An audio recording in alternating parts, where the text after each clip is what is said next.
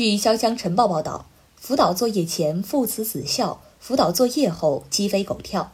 一月十七号，四川成都一名美国爸爸在家中辅导孩子写作业后，直接气到失控暴走。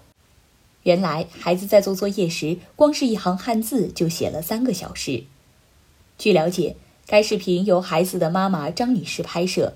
孩子爸爸平时不怎么辅导作业，他都是快乐教育，很温柔地跟孩子讲道理。张女士表示，放假期间，孩子爸爸主动承担辅导大宝的学习任务，没想到孩子写几个字就写了三个小时，孩子爸爸一忍再忍后彻底崩溃了，这才发生了视频中出现的一幕。对此，网友们纷纷表示，又一个被辅导作业逼疯的家长，似曾相识，全球同款，全人类共同的难题。